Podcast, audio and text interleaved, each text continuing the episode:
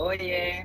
É, hoje eu, a Raíza e a Anami, a gente veio falar sobre um tema um pouco mais leve. A gente vai falar sobre quarentena, a nossa experiência, como a gente está lidando e mais ou menos isso, tá bom?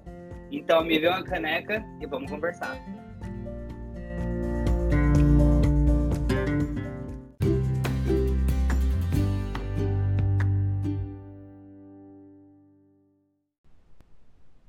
Então, gente, é, eu moro em Vilhena, Rondônia, né? Estou aqui já na Amazônia e eu trabalho visitando clientes porque eu trabalho com sementes de soja.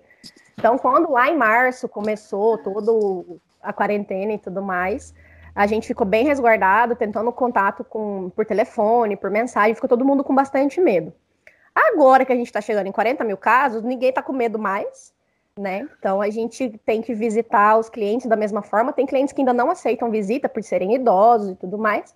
Mas os que aceitam, a gente vai e toma os devidos cuidados. Vai de máscara, mantém o distanciamento, não roda com o cliente dentro do mesmo carro, para tentar evitar, né? Mas eu já tive alguns casos de clientes que tiveram coronavírus e realmente não teve nada mais grave.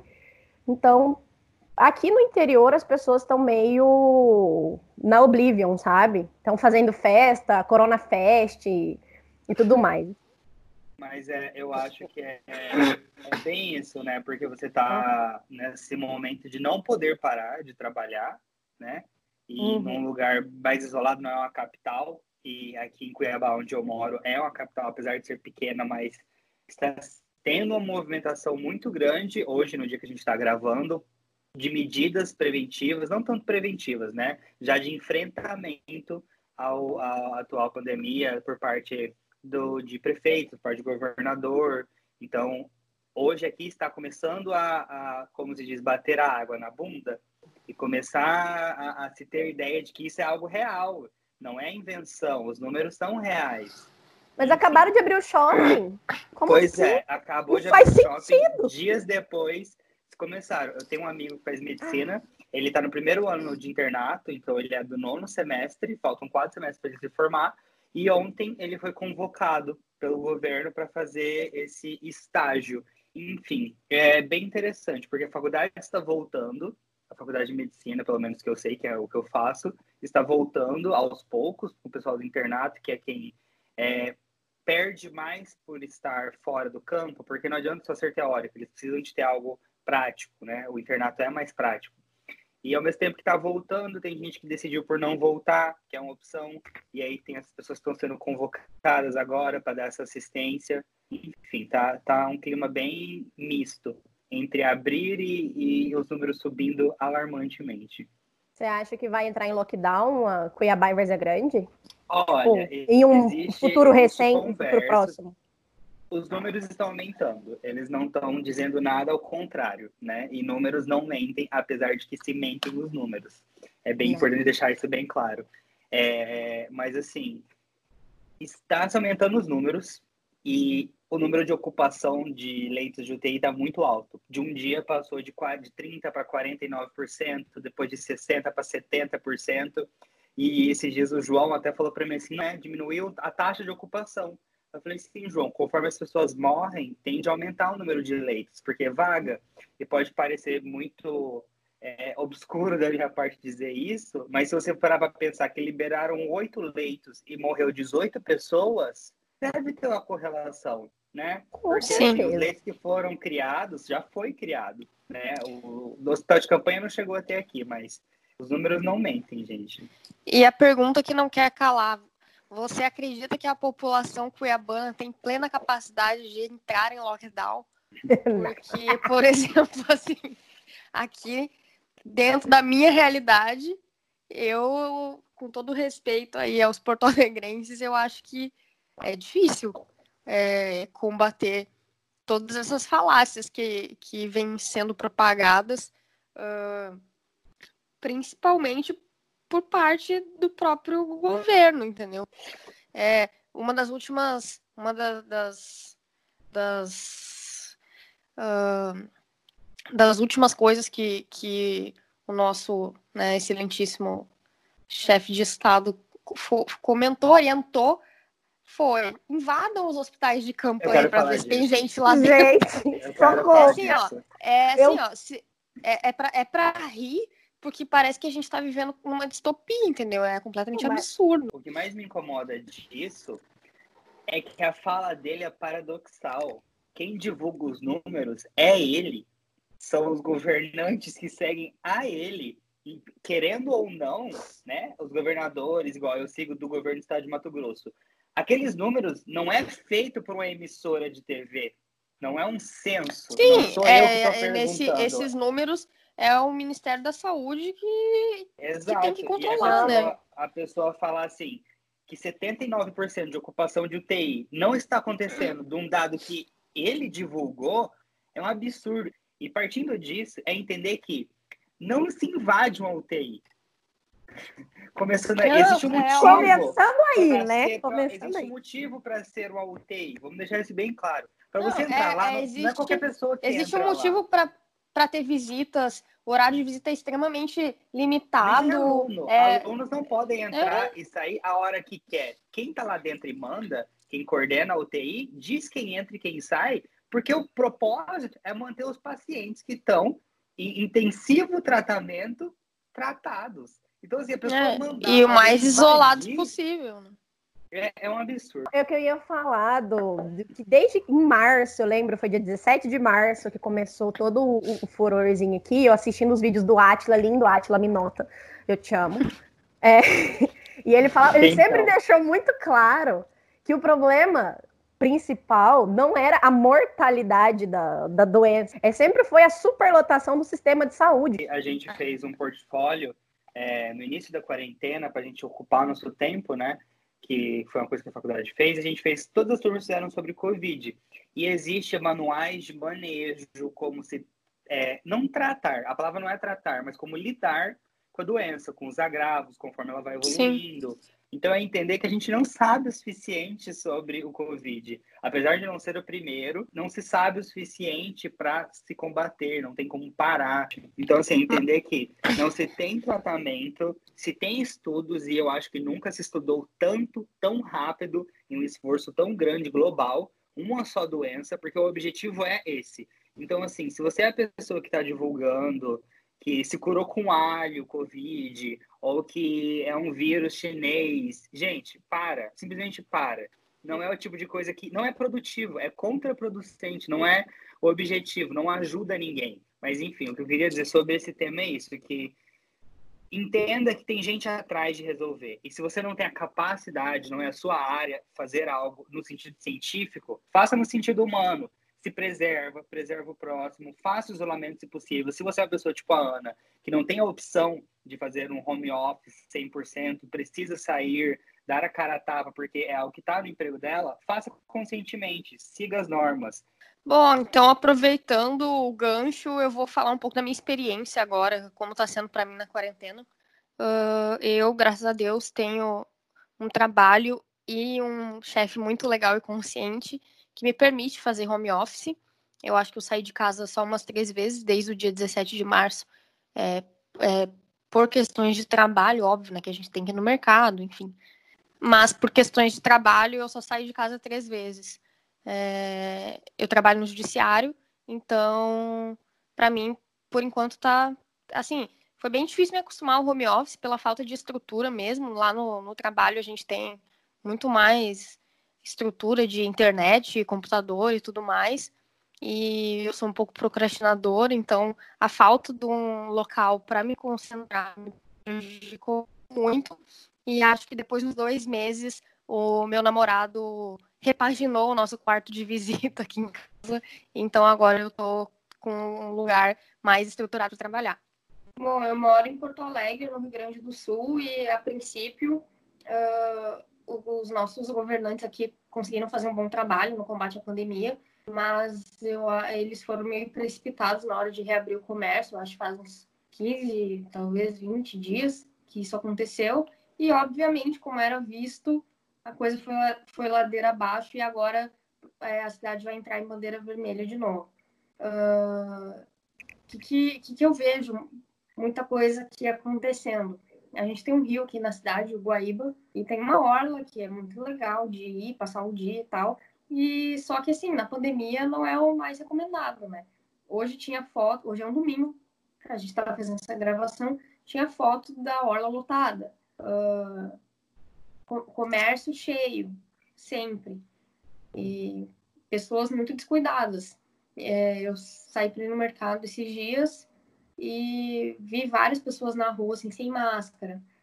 E agora é, teve Dia dos Namorados, né? Essa sexta-feira. E muita gente descendo para cidades, é, subindo, aliás, para a serra, é, para cidades pequenas que não tem nenhuma estrutura para o caos que está acontecendo lá, entendeu? Agora, pelo que eu andei vendo, vai fechar tudo uh, na Serra também. E assim, não sei se vocês estão familiarizados com a Serra Gaúcha, mas tem duas cidades um pouco maiores, que é Caxias, que é o centro, né, Caxias do Sul, e Bento Gonçalves, que é um pouco menor. Bento Gonçalves uh, uh, não tem mais leito de UTI, Caxias também está no limite. Aí aqui em Porto Alegre, a maior parte dos hospitais está com 80% de lotação. Tem gente que que acha ilusoriamente que porque não depende do, do SUS não vai estar contribuindo com a superlotação dos hospitais, mas isso é uma mentira. E eu te pergunto, existe mesmo a necessidade gigantesca de você sair da sua casa para comemorar o Dia dos Namorados em outro lugar? Eu não faço uma viagem interestadual, tipo, né, para ver minha mãe e tal, até porque minha mãe é da área da saúde e, enfim, ela meio que tá não está diretamente na linha de frente, mas ela, enfim, está muito mais propensa à contaminação do que uma eu, por exemplo. Uh, mas aí eu vi muita gente, tipo assim, ai, viajando para encontrar meu namorado. Ah, faz um FaceTime, entendeu? Ninguém vai morrer por causa disso. Não vai mesmo. E aí que eu quero puxar para minha experiência na parte do Covid da minha faculdade. Eu curso medicina, logo, médicos estão em todas as partes do curso. E quando não são médicos, são outras pessoas da área da saúde. Mas, majoritariamente, pessoas que têm poder de decisão, que estão nos cargos mais altos, são os médicos. E qual é o problema disso na minha concepção? A gente estuda epidemiologia, a gente estuda transmissão, a gente estuda vírus, a gente estuda tudo isso. A gente aprende a pegar informações corretas, a não pegar o site do Zezinho que fala que com alho se cura a Covid. A gente aprende a ler em plataformas corretas e a partir disso, me incomoda que a parte da gerência da minha faculdade falou: até o final de maio a gente volta. Certeza. Segundo quem? Um dos meus professores é referência em Mato Grosso, ele foi convocado pelo Estado para ajudar nessa pandemia, foi-se feito é, painéis para ter decisões. Para eles achar, sabe, isso me incomoda muito, porque assim, a minha educação está na mão deles. E eu vou te dizer, educação EAD, para mim, não é a mesma coisa. Tem muita gente que é muito determinada e consegue. Eu sou mais do lado da raiz. Eu preciso ir para a minha faculdade. E eu não estou nem dizendo da prática. A prática a gente vai fazer no futuro. Mas o meu aproveitamento não é o mesmo. Apesar de que todos os professores viram e falam. É o mesmo aproveitamento. Eu sinto que vocês estão indo muito bem, fazendo provinhas online ridículas, todo mundo tirando 10, porque a gente precisa do pão e circo para continuar lá. Eu tive um amigo que trancou a faculdade, tanto por questões monetárias, tanto por questões pessoais e, e quanto ao aproveitamento do curso. E hoje eu falo, ele estava certo, porque assim, eu vou passar esse semestre, com certeza eu vou passar esse semestre, mas o impacto que isso vai ter na minha formação acadêmica. Tem tempo, eu estou no quarto semestre, é óbvio. A troco de quê? A troco de continuar pagando 10 mil reais para minha instituição, para eles continuarem me tratando como um número. Mas, enfim, o que me incomoda é isso, sabe? Não é, ah, mas a Ana tá ali no meio da agronomia, eles não estudam necessariamente isso, a Raíza tá no meio do direito, eles não estudam isso. A faculdade que estuda não estava levando a sério. Óbvio, entrou em quarentena lá, manteve em quarentena, mas fica criando artimanhas para continuar justificando a mensalidade. Apesar de Sim. que diversas pessoas já estão legislando a respeito disso, nada. Minha sala está tendo que entrar em contato com advogados para ver o que faz, porque assim, os pais recebem cortes, né? Quem paga recebe corte, mas a faculdade não. A gente tem que pagar igual para não ter o mesmo tanto de ensino, porque não tem. Para ser bem honesto, não tem. Né? Não a tem. gente faz o que dá, mas não tem. Mas eu estava vendo muita briga nos grupos da faculdade que eu formei na UFMT, na Federal muita briga, até professores falando que é um absurdo não ter aula EAD, a gente está em 2020, beleza.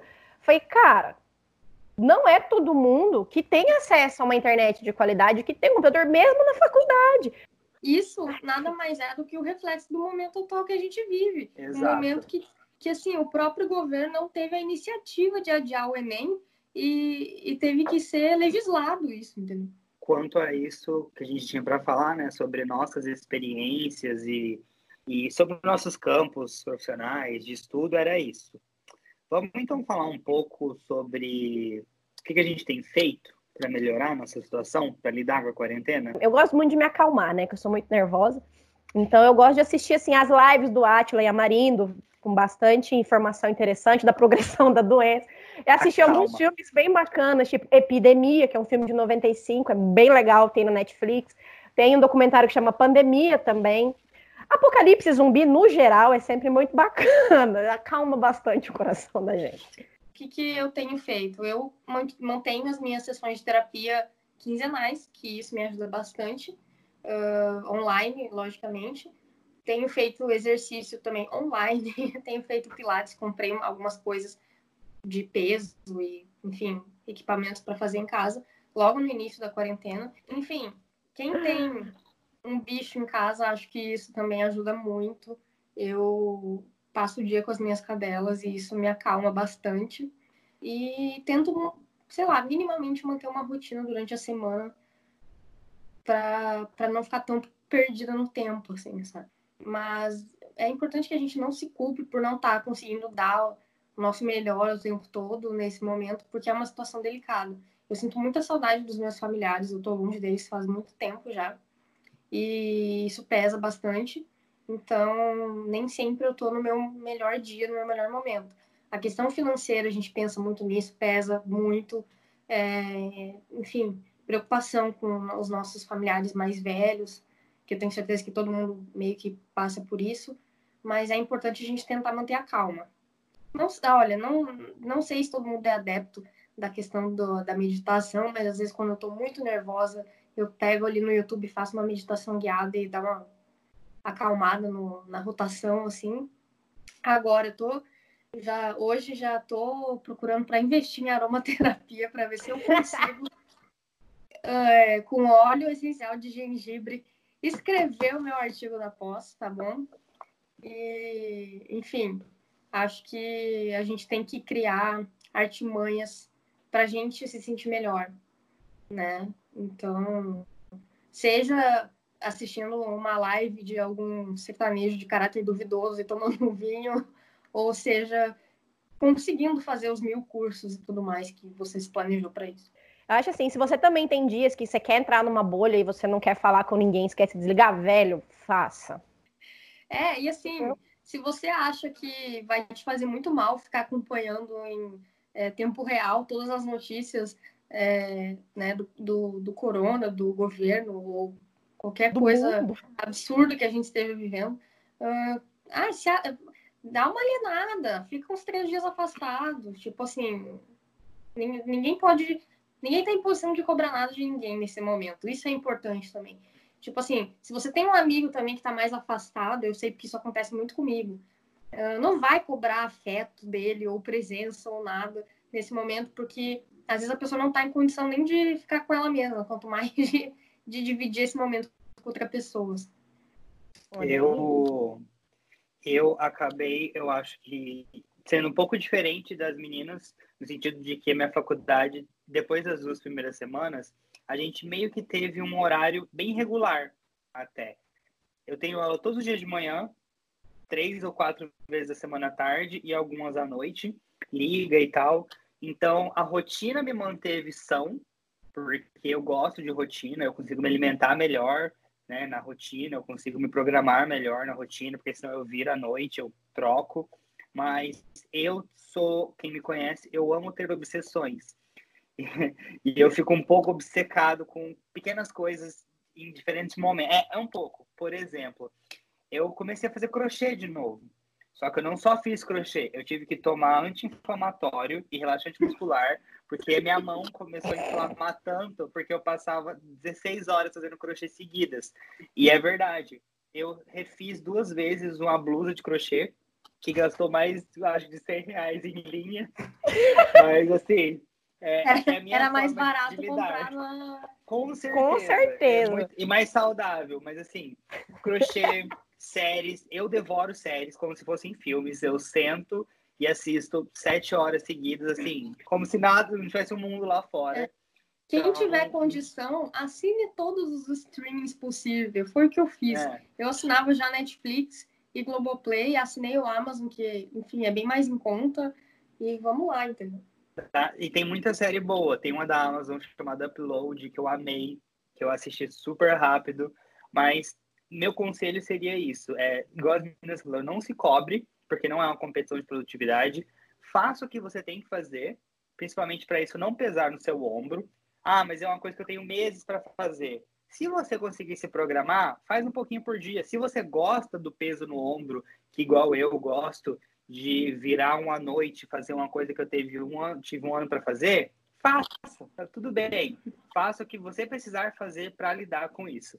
E lembra que assim, não é só você que está perdendo um ano, não é só você que está passando por isso. E eu não digo isso no sentido culpatório da pessoa sair de uma posição de se sentir vítima por algum motivo. Não, mas todos nós estamos assim. Todos nós somos vítimas desse momento que a gente está vivendo.